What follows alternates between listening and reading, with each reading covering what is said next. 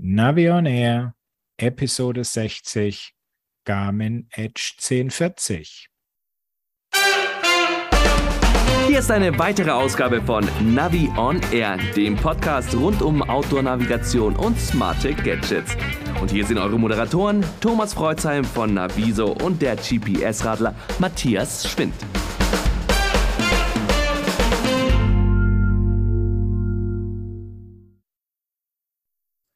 Hallo Matthias.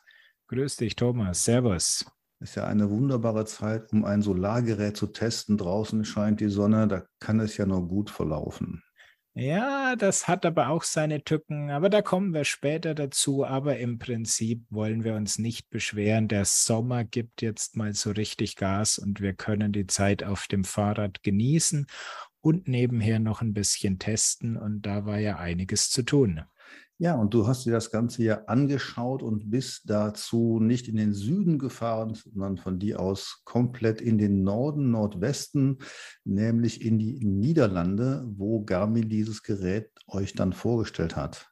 Ja, da merkt man, Corona ist vorbei, die Pressereisen gehen wieder los.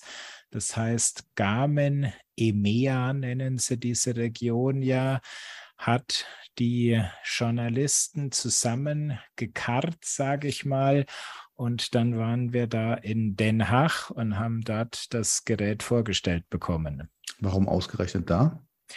Weil ähm, knapp außerhalb von Den Haag, also in Richtung Amsterdam, hat Garmin ja das neue Taxwerk hochgezogen die Rollentrainer-Schmiede aus Holland, die haben sie ja vor einigen Jahren gekauft. Dann haben sie jetzt da ein neues, hochmodernes Werk auf die grüne Wiese gesetzt. Und das wollten sie eben der europäischen Presse auch mal zeigen. Dann ging es eigentlich gar nicht um den 1040er, sondern um das Taxwerk. Äh, insofern beides, also es war überschrieben mit ähm, Connect the Future.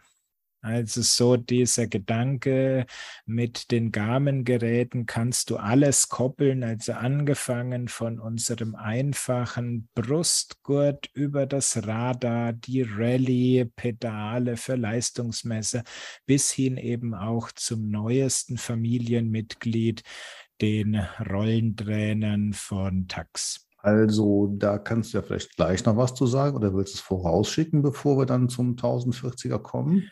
Da schon mal eine Frage an dich. Wusstest du, wo der Name Tax herkommt? Nein.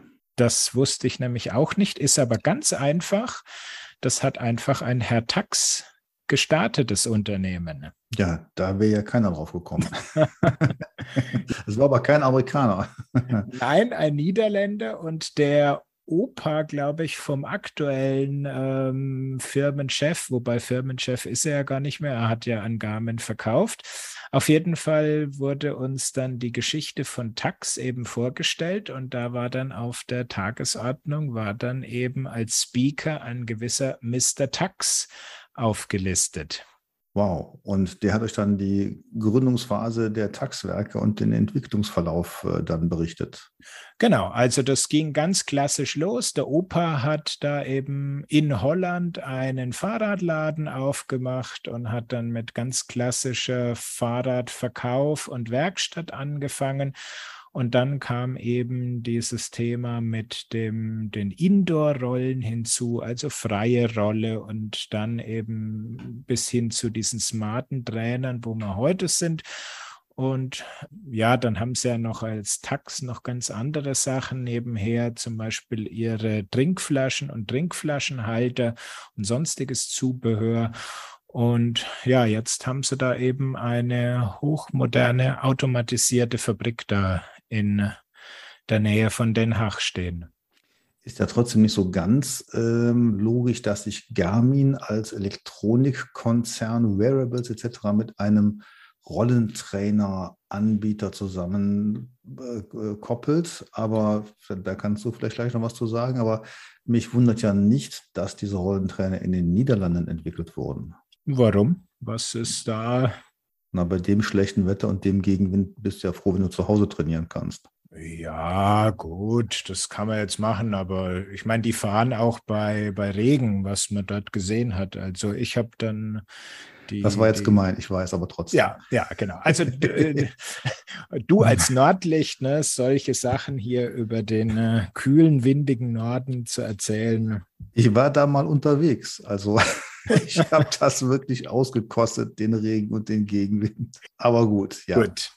Erzähl doch mal, wie war es denn so? Fabrik ist wirklich interessant, wie tief die mittlerweile auch vor Ort fertigen. Also die haben dann bis hin zu den äh, Kunststoffspritzmaschinen haben sie wirklich die Sachen made in Netherlands, kann man sagen, stehen und äh, fertigen die da im Moment auf Sparflamme nur eine Fertigungslinie und die im gemütlichen Takt. Und dann sagen sie, damit können sie jetzt sozusagen ihr Lager bis oben hin füllen. Und wenn es dann in den Herbst reingeht, dann können sie im Dreischichtbetrieb auf, ich glaube, bis zu drei Fertigungslinien die Rollentrainer fertigen. Und mit diesem Vollgas in der Fertigung und das Lager leerlaufen kommen sie dann so über den Winter, wo die Nachfrage nach diesen Trainern halt extrem groß ist. Wir erinnern uns ja am Anfang der Pandemie, ähm, Frühjahr 2020, waren diese Rollentrainer ja komplett sofort ausverkauft, weil jeder eben nur noch äh, drinnen trainieren konnte oder vorwiegend. Fakt ist, äh, überall waren die quasi ausverkauft. Und jetzt ist ja das Spannende, wenn man sich vorstellt, dass solche Geräte nicht von Lieferketten abhängen, Fragezeichen, und nicht von außer, ähm, ähm, außerordentlich äh, beziehbaren Teilen, sprich Elektronik. Also wenn das nicht der Fall ist, wenn das Ganze komplett dort gefertigt werden kann, dann dürften ja eigentlich gar keine Lieferengpässe mehr auftreten, oder? Theoretisch ja, aber natürlich die Elektronik, spätestens die einzelnen Chips und ähm, Kleinkomponenten, die kommen natürlich trotzdem aus Asien. Und ich habe mit dem Herrn Tax dann darüber gesprochen und da hat er gemeint, ja, am Anfang der Pandemie, da waren wir dann eben nicht lieferfähig aus zwei Gründen. Das eine die extrem hohe Nachfrage und zum anderen hat die Teileversorgung gestockt. Mhm. Und dieser Effekt mit den neuen Software-Begleiterscheinungen, also sprich äh, Swift, also Indoor Racing und so weiter, das kam ja auch dann erst so richtig hoch. Was spielt denn das für eine Rolle inzwischen? Ja, das stärkt die ganze Sache natürlich oder gibt dem ein bisschen Unterstützung, wobei da ist ja bei Tax so, ja, wir unterstützen zwar Swift, was in meinen Augen schon der Marktführer ist, aber wir haben natürlich unsere eigene Tax-Software, die man da nutzen kann. Für mich war interessant, dass sich äh, eine, richtige Szene gebildet hat, bis hin zu wirklichen Rennen, in dieser Indoor-Szene, in diesem Indoor-Racing. Das äh, hätte ich so früher nicht so für möglich gehalten. Ähm, ist doch überhaupt nicht so meine Welt. Ich fahre lieber raus, auch bei Regen, wenn es nicht ganz so schlimm ist, auch bei Minusgraden halt. Aber es hat funktioniert und äh, ich glaube, das äh, konnte diesen Markt noch mal ein bisschen beflügeln, wie du schon gesagt hast.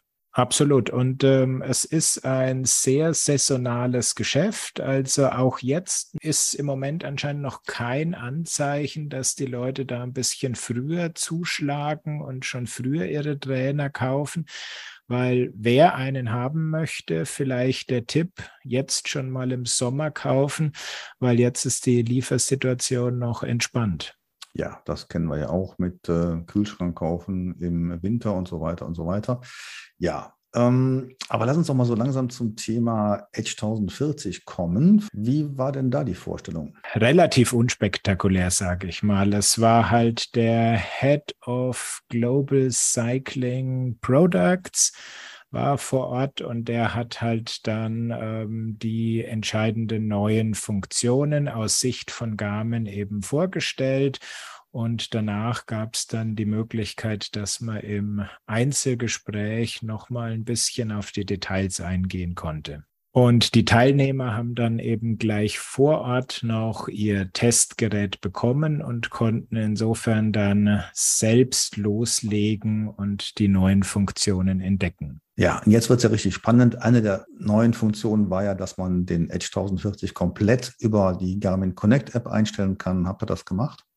Das ist jetzt möglich, jawohl. Es gab ja schon eine kleine Vorschau auf die Sache über die Phoenix Epic Serie. Da hat man das ja auch schon angeboten. Im Prinzip funktioniert es jetzt genauso über die Garmin Connect App auf dem Smartphone. Ähm, ja, es funktioniert, aber es ist schon ein bisschen komplex. Also du tippst dich dann halt mit dem Finger wirklich ganz tief durch die Menüs. Und was ich ja sehr gerne mag, ist die Datenseiten über das Smartphone einstellen. Aber so wirklich komfortabel, wie ich mir das vorstelle, haben sie es nicht gemacht. Also User Interface Design ist nicht die Stärke von Garmin. Du bekommst dann eben ein Bildchen von dem Kartendesign der einzelnen Seite und anstatt dass man sagt, jetzt tippst du halt da drauf auf das Feld, was du verändern willst, nein, das geht nicht, sondern da ist dann eine Ziffer drauf und dann musst du unten in einer Liste schauen, welche Ziffer oh. du jetzt verändern möchtest und dann musst du in die dritte Zeile gehen oh, und dann nee. kannst du das Datenfeld Nummer drei verändern. Aber das ist dann schon fast wieder besser auf dem Gerät selber. Da tippt man doch nun wirklich an und bekommt die Option, wählt irgendwas aus und fertig. Richtig. Also insofern, ähm, der Weg über das Smartphone finde ich jetzt bei diesem Touchscreen-Gerät wie dem 1040, finde ich nicht wirklich schneller. Ähm, er ist anders. Vorteile mag es dann später mal geben, wenn es dieses Tastengerät, den Edge 540 geben wird. Ah ja, der wurde auch schon angekündigt. Nein, natürlich nicht. Also da haben sie sich ganz hart dran gehalten, dass sie sagen, wir sprechen überhaupt nicht über die Zukunft und auch in den Hintergrundgesprächen so am Rande ähm, waren alle Garmin-Vertreter extrem zugeknöpft, um äh, zukünftige Dinge zu sprechen. Ja, es gibt ja genug Leute, die leaken, ja. ähm, so, also wir reden ja über Garmins Spitzengeräte 1040 Solar, 1040 an sich. Äh, habt ihr jetzt beide bekommen oder nur jeweils eins? Und ähm, ja, wie war jetzt dein Eindruck jetzt so von der Größe her? Sind die ja quasi identisch, vom Gewicht im Prinzip auch, sehen nur anders aus und haben auch dann, und das wäre jetzt wieder interessant, äh, eine andere Menüführung. Also wir haben das Solarmodell bekommen. Ja, sie schauen quasi identisch aus. Von der Größe, von der Bauform her sind sie identisch. Im Vergleich zum Edge 1030 Plus ist ein bisschen rundlicher geworden. In alle Dimensionen irgendwie ein, eineinhalb Millimeter vielleicht größer geworden. Also das fällt überhaupt nicht auf. Du hast gesagt, ein paar Gramm ist er auch schwerer geworden, äh, ist auch geschenkt. Ähm, Menüführung, nein, da sind sie nicht unterschiedlich, sondern sie haben natürlich bis auf die Solarfunktionen die identischen äh, Funktionen auf dem Gerät. Ich meinte jetzt Menüführung unterschiedlich zum Vorgängermodell. Ach so, okay. Ja, da ist äh, eine große Änderung drin gewesen und da sieht man auch, wo Garmin seinen Fokus drauf legt. Das war in der gesamten Neuheitenpräsentation nicht wirklich Thema, dass es da eben eine komplett neu gestaltete Menüführung und auch ja User Interface Design, wie man das heute so schön sagt, gibt. Also kommen wir mal dazu. Das, was mich am meisten interessiert, wie sieht es aus, wenn du die Karte aufrufst und die Navigationsfunktionen? Und dann fühlst du dich wie zu Hause. Da hat sich quasi nichts geändert. Die Startseite wurde ja umgebaut. Das heißt, diese Icons sind jetzt out. Man muss jetzt so in Art Zeilen aufgebaut ja, die einzelnen Unterfunktionen bringen. Ähm, da wollte man noch ein bisschen was dazu machen. Bei Benachrichtigungen oder dem Protokoll ist es noch sinnvoll zu machen. Da kann man noch Informationen bringen. Bei der Navigation haben sie halt ähm, aus lauter Verzweiflung, was kann man da machen, einen Kompass integriert. Viel spannender finde ich im Hintergrund, was da passiert ist. Und zwar, wenn du zum Beispiel von Komoot eine Strecke auf den Edge überträgst, dann wird diese letzte synchronisierte Strecke direkt oben auf der Startseite angezeigt und du kannst die sofort von dieser Startseite aus starten. Das ist ja praktisch. Das heißt, äh, zu Hause am Bildschirm plant man in Komoot, dann wird synchronisiert mhm. und dann erscheint das Ding sofort äh, quasi zum Antippen auf dem Edge 1040 Bildschirm. Auf der Startseite, genau. Und im Hintergrund auch noch sehr spannend zu wissen, der Edge rechnet jede Strecke, die irgendwie auf das Gerät kommt, gleich mal durch. Das heißt, dieses Lostippen, du kennst es sicherlich, und dann erstmal einen Kaffee trinken, mhm. bis er die Strecke durchgerechnet hat, das gibt es jetzt nicht mehr. Mhm einige Tester, äh, die man so gelesen hat, die haben das nicht verstanden und die sagen, also der Prozessor ist jetzt so gigantisch schnell und er ist quasi sofort fertig. Nein, ist er nicht. Er rechnet es einfach nur dann schon mal durch, wenn er Zeit hat. Das klingt ja auch wirklich nützlich. Was ist Absolut. Mhm. Sonst, also andersrum gefragt, bei der Bedienung jetzt in Sachen Navigation gibt es keine großen Überraschungen. Nein, es ist ein bisschen anders aufgebaut. Die Menüs für die Einstellungen, die haben sie noch weiter verschachtelt. Also das ist teilweise schon, wo man sagt, ey Kindersch, das könnt ihr nicht machen. Ähm, aber sie wollten anscheinend jegliche Listen-Scrollen verhindern. Das heißt, es gibt ja jetzt nur noch sechs Menüpunkte auf einer Seite in einer Liste statt bisher sieben. Und wenn das halt früher nicht gelangt hat, dann hast du da halt weiter nach unten gescrollt. Und wenn du jetzt in die Karteneinstellungen reingehst, dann ist halt jetzt die Liste kürzer. Aber dafür gibt es jetzt dann den Punkt Navigation. Und wenn du dann in die Navigation reingehst, dann gibt es eben noch die Darstellung. Und in der Darstellung kannst du dann über erweitert noch mit einem Tipp noch einen Punkt tiefer ins Menü gehen. Hm, naja, also das hört sich wieder nach äh, Wochenendarbeit an. Ja, und das ist so, so sinnlos. Warum kann ich eine Liste nicht einfach scrollbar machen und da einfach in einer längeren Liste ein bisschen runterblättern, anstatt dann immer weiter mit Tippen in erweitert und in Darstellung und in weitere Erweiterung und wo soll das noch hinführen? Tja, wir warten dann auf den Garmin-Sprachassistenten, der dann sagt, äh, stell mir mal das Menü so und so und äh, auf die und die Weise ein. Ja, kommt vielleicht noch. Wäre eine Lösung, ja. okay, also von der Menüführung etc äh, gibt es jetzt da offenbar nichts weiter zu berichten, wenn ich richtig verstehe. Er hat ja noch ein paar andere Funktionen. Die Frage ist immer, wie spannend sind die für die Nicht-Sportler? Ähm, also sprich Stamina etc. und äh, äh, wie heißt es jetzt bei ihm? Äh, Power, Power Guide, und so was kannst du denn dazu sagen? Ja, es sind halt äh, noch ein paar tolle Features, die wurden groß und breit dann erklärt und vorgestellt. Ja, finde ich jetzt ein bisschen schwierig. Auch dieses Stamina, ja, du weißt halt dann theoretisch, wie weit du noch radeln kannst, wie viel Zeit oder Kilometer. Aber da ist natürlich auch dann immer der Punkt, was passiert denn, wenn Stamina auf Null ist? Fällst du dann tot vom Fahrrad oder? Ähm, dann musst du aufhören. Garmin sagt es dir. So in etwa, genau. Also es ist halt wieder und sie sind weiter in diese äh, Sportler-Ecke reingegangen.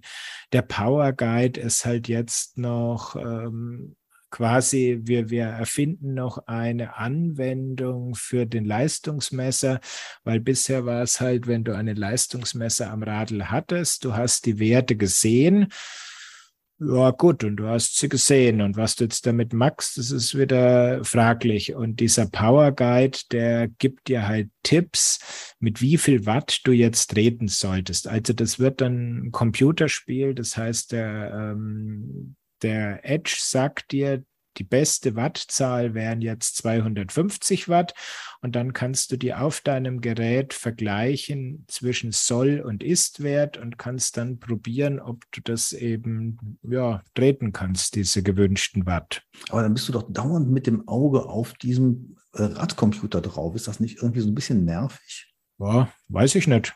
Also Gibst du, machst, du machst sowas gar nicht, oder? So ist es, genau.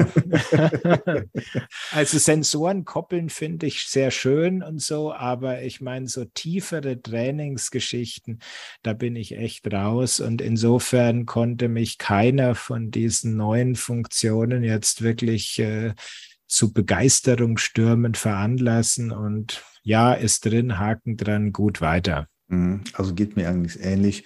Herzfrequenz finde ich wichtig, Belastung, klar, das sollte man schon im, im, im Blick haben halt. Ganz wichtig, Drittfrequenz. Ich bin ja ein großer Fan der Drittfrequenz, weil das ist auch wirklich wichtig für dein Knie. Mhm, ja. Dass du da eine höhere Drittfrequenz fährst, das ist einfach knieschonender fürs Tourenfahren an sich finde ich dann wieder interessanter, eben wie funktioniert die Navigation, muss man da nicht so viel tun. Das scheint ja wirklich jetzt schön zu sein mit dieser Komoot-Synchronisation, die wahrscheinlich sehr, sehr viele Leute nutzen werden. Und es bleibt eben auch dieses große Feature der Energiereserven beziehungsweise der Aufladung durch die Solarkomponente. Und äh, das werdet ihr wahrscheinlich äh, bei dieser Pressereise nicht so ganz getestet haben können, aber vielleicht kannst du trotzdem noch einen Eindruck dazu schildern. Ja, also das ist äh, in meinen Augen das zweite Steckenpferd der Garmin-Entwickler neben diesen extrem vielen Sportfunktionen, die Akkulaufzeit.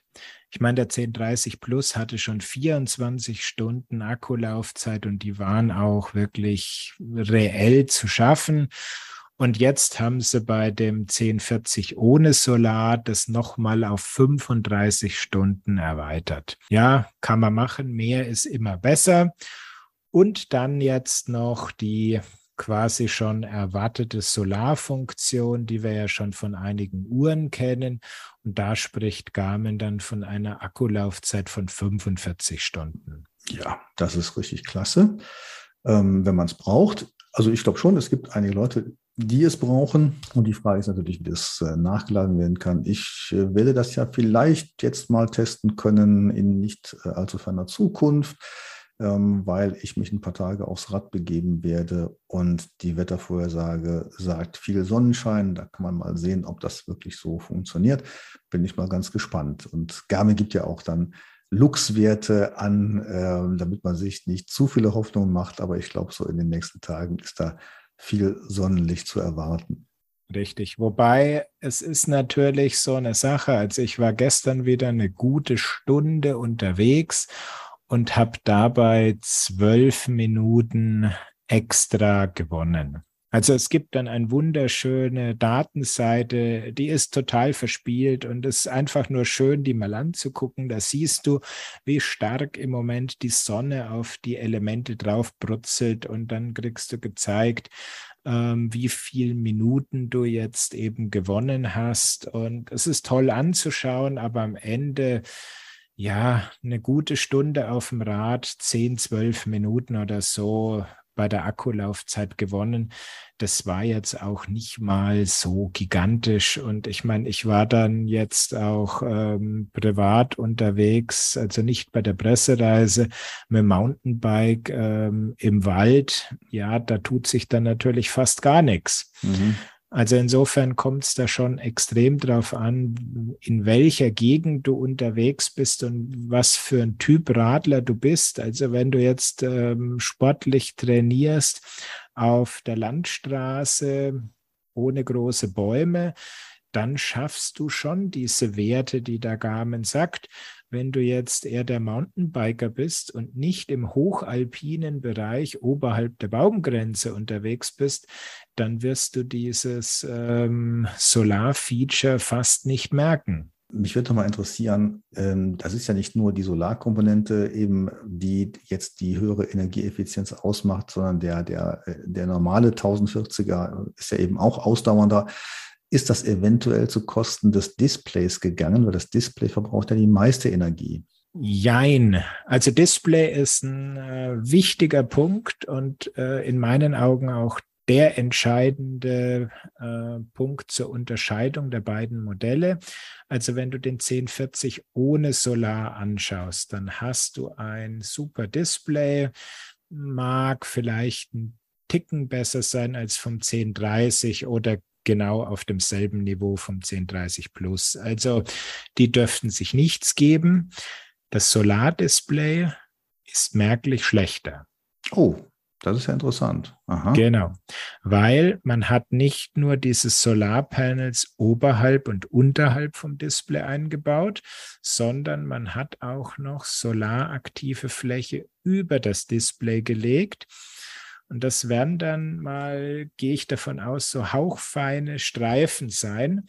Und die machen das ganze Display ein bisschen dunkler, matter und man sieht eigentlich den Unterschied am besten auf einer Datenseite mit weißem Hintergrund. Der 1040 Non-Solar, der ist ähm, brillant weiß, dazu schwarze Schrift, sprich maximaler Kontrast. Beim 1040 Solar ist der Hintergrund einfach ein bisschen grau, bräunlich, einfach ein bisschen matter und dunkler und damit sinkt schon der Kontrast.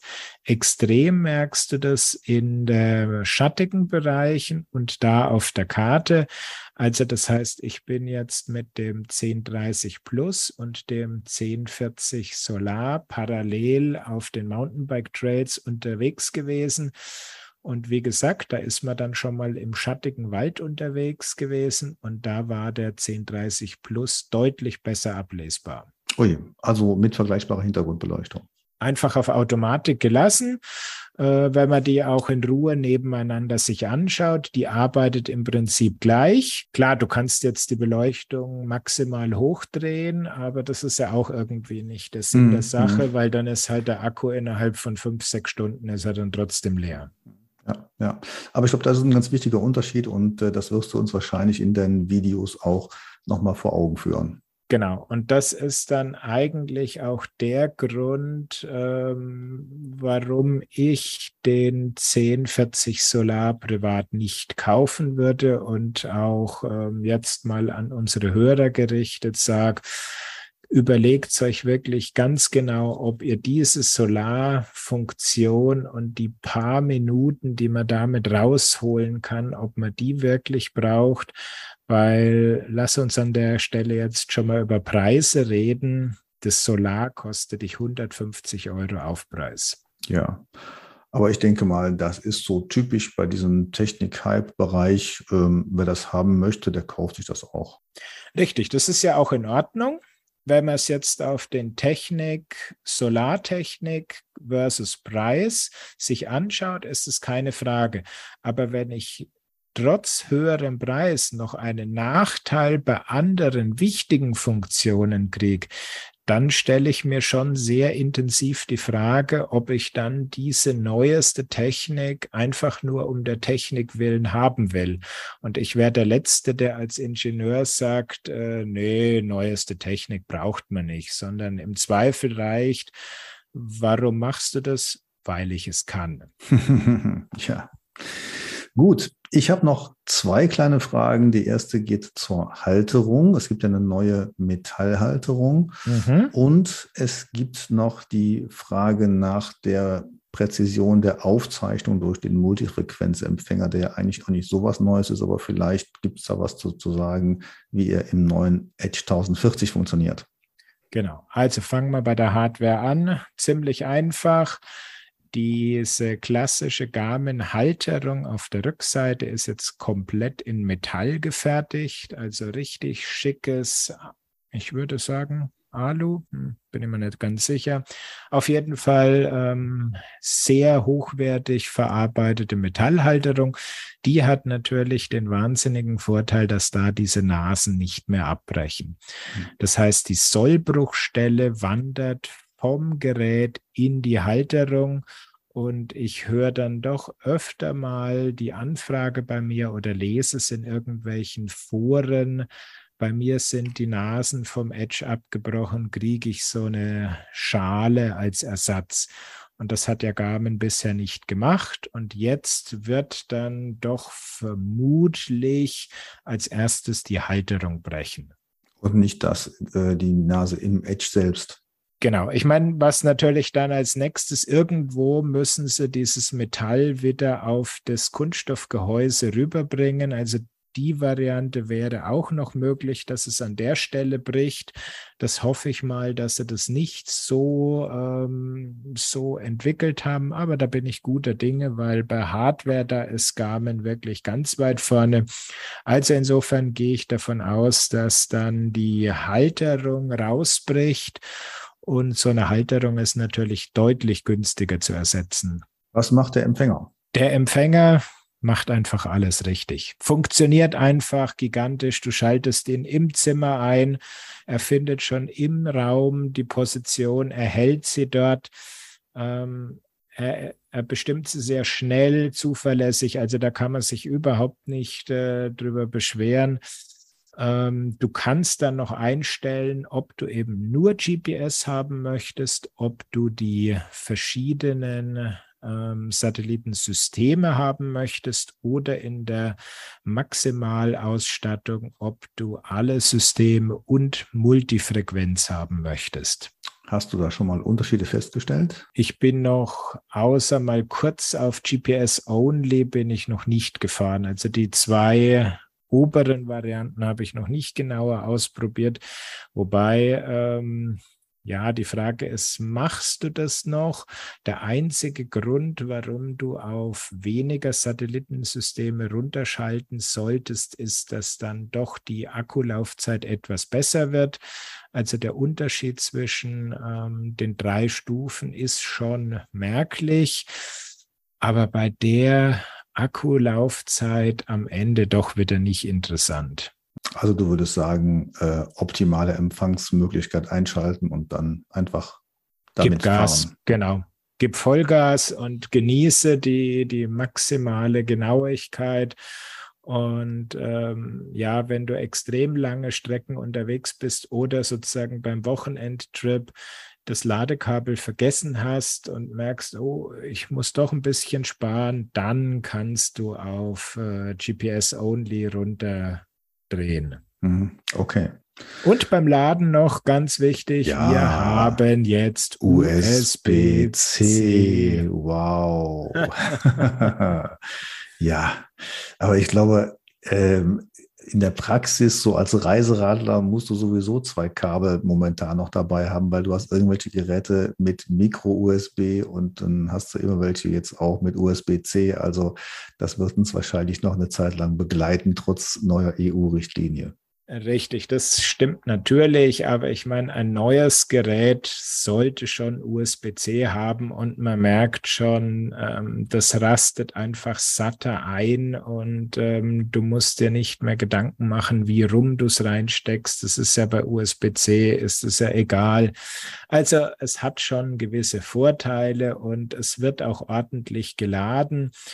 Und da ist dann wieder einer der Argumente, gegen das Solar. Das heißt, ich habe dann ausprobiert, äh, den 1040 20 Minuten an eine kleine Powerbank dran gehängt und habe da eben sechs Prozent Akku gewonnen und das sind ungefähr zwei Stunden. Also da kannst du vorstellen, wenn du in deiner Mittagspause mal eine kurz die Powerbank dranhängst, dann hast du mehr gewonnen als den ganzen Tag im wechselnden Gelände über Solar. Ja, was haben wir sonst noch Spannendes dabei? Gibt es den äh, 1040er und den Solar schon oder muss man noch warten? Ja, sie sind verfügbar, wobei der Solar in geringeren Mengen, also da sind die ersten Händler beziehungsweise auch schon der Garmin Store in München sind schon ausverkauft, aber den 1040 kriegt man schon bei Fachhändlern beziehungsweise im Garmin Store selbst? Ja, aus meiner Sicht haben wir jetzt genügend über den 1040er gesprochen. Ja, also. Vielleicht, vielleicht gibt es ja noch höhere Erfahrungen, die uns dann zu Ohren kommen. Da könnt ihr gerne mal eure Meinung zu uns rüberschicken an podcast.navionair.de. Und ähm, für welches Gerät habt ihr euch entschieden oder für ein ganz anderes oder die Sparvariante jetzt noch einen 1030 Plus. Was ich nämlich so gehört habe, wird der auch noch ein bisschen weiter produziert. Ja, das ist doch äh, erfreulich und äh, schont wahrscheinlich dann auch noch mehr den Geldbeutel. So ist es, weil im Moment werden ja beim 1040 schon noch die UVP-Preise von 600 Euro aufgerufen und den 1030 Plus, den kriegst du, glaube ich, schon im Moment so für 450 Euro. Ja, dann haben wir es mit diesem Thema, oder? Ich meine, im Moment sind auch noch ein paar, ja, Problemchen in der Software drinnen. Da müssen wir noch mal das ein oder andere ähm, Update abwarten. Also mir ist es dann passiert, dass sich einfach mal keine Sensoren haben koppeln lassen. Dann musstest du ausschalten, neu starten, dann waren sie wieder da oder die äh, Anpassung der Datenfelder hat noch nicht funktioniert. Also da knirscht es noch an einigen Ecken von der Software, aber jetzt ähm, nichts, was wirklich komplett die Freude vermiesen würde. Das ist schon mal gut. Und die Updates kommen, das kennen wir ja von Garmin auch. Also da sind wir guter Hoffnung.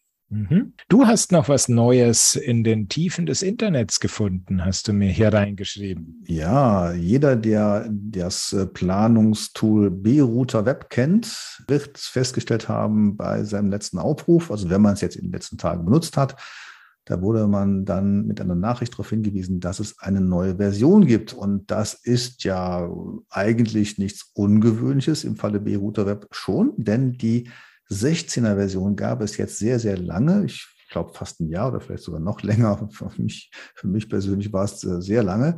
Und äh, auf einmal, zack, war die 17er Version da und äh, hat jetzt auch wirklich eine tolle Neuigkeit, die ich vermisst habe bei der 16er Version. Man kann nämlich jetzt Strecken planen, auch mit direkter Luftlinienverbindung. Und das war ja mhm. früher nicht möglich. Und das war etwas, was zum Beispiel Komoot schon konnte, auch einige andere, aber eben bei B-Router Web nur mit einem kleinen Trick möglich war, den nicht so viele Leute kannten. Ähm, jetzt ist das Ganze offiziell und auch sehr einfach durchführbar. Es gibt einen neuen Button. Und äh, wenn man nämlich jetzt auf Strecken routet, also B-Router Web ist ja ein Planungstool, um Radwandertouren, Wandertouren, Mountainbike-Touren etc. planen zu können oder auch mit dem Auto. Es gibt eine Menge Routing-Profile da drin. Und da kommt ja immer wieder vor, dass man eine Strecke dann nicht so geplant bekommt, wie man sie haben möchte, dass so ein Umweg da erscheint und den kann man quasi abkürzen über eine Fähre zum Beispiel oder sowas mit diesem direkten Luftlinienklick. Und das kann man nachher auch noch angleichen. Also wunderbar, einfach gelungen, finde ich super.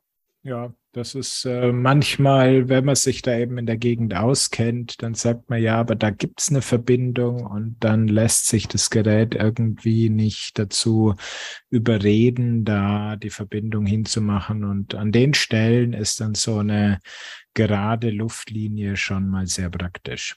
Auf jeden Fall. Natürlich dort, wo es auch keine Wege gibt. Es gibt ja, wir sind ja nicht überall so gut bestückt in Sachen OpenStreetMap wie in Mitteleuropa. Und äh, da, wo Wege vorhanden sind, die aber in der Karte nicht äh, äh, erscheinen oder nicht eingetragen sind, da kann B-Router ja keine Strecken planen. Das ist jetzt möglich. Man kann also wirklich nach Wunsch irgendwo seine Strecke hinlegen. Und äh, das ist schon mal ein deutlicher Vorteil, aber vor allen Dingen, um äh, unerwünschte Fehler zu vermeiden. Gut, schöne Neuheit. Das heißt, man muss da aber gar nichts tun, sondern Nee, man muss nur weiter aufrufen und es gibt noch ein paar andere Kleinigkeiten. Ich schaue mir das Ganze nochmal an. Auch in den Ebenen, in den Karten gibt es ein paar Neuigkeiten, aber da können wir beim nächsten Mal nochmal kurz drüber reden, weil dann weiß ich noch ein bisschen mehr und kann das nochmal ein bisschen besser erläutern. Gut. Aber in dieser Folge sollte es ja hauptsächlich um das neue High-End-Gerät von Garmin gehen. Gut, Matthias, dann haben wir es für heute. Die Eurobike äh, wirbt ja schon ihre, ihre Schatten voraus und äh, da haben wir uns ja schon so ein bisschen darauf eingestielt. Vorher gibt es ja nochmal eine Folge, mindestens eine. Ich glaube, eine werden wir nur noch hinkriegen. Dann werden wir uns auf jeden Fall auf der Eurobike mal sehen und vielleicht schauen wir dann auch mal zusammen für ein paar Interviews bei einigen Herstellern vorbei, ich glaube, wir können da schon einiges erwarten, was da auf uns zukommt. Und ähm, wenn jemand der Zuhörer Lust auf ein Treffen oder wie man das heute neudeutsch sagt, ein Meet and Greet hat, gerne mal eine E-Mail an uns schicken. Vielleicht kriegen wir da was hin, dass wir da mal ein Hörertreffen auf der Eurobike machen können, weil am Samstag und Sonntag ist ja Publikumstag. Ja, da bin ich übrigens nicht mehr da. Dann geht es nur noch Meet and Greet mit Matthias, aber das ist ja auch schon gut.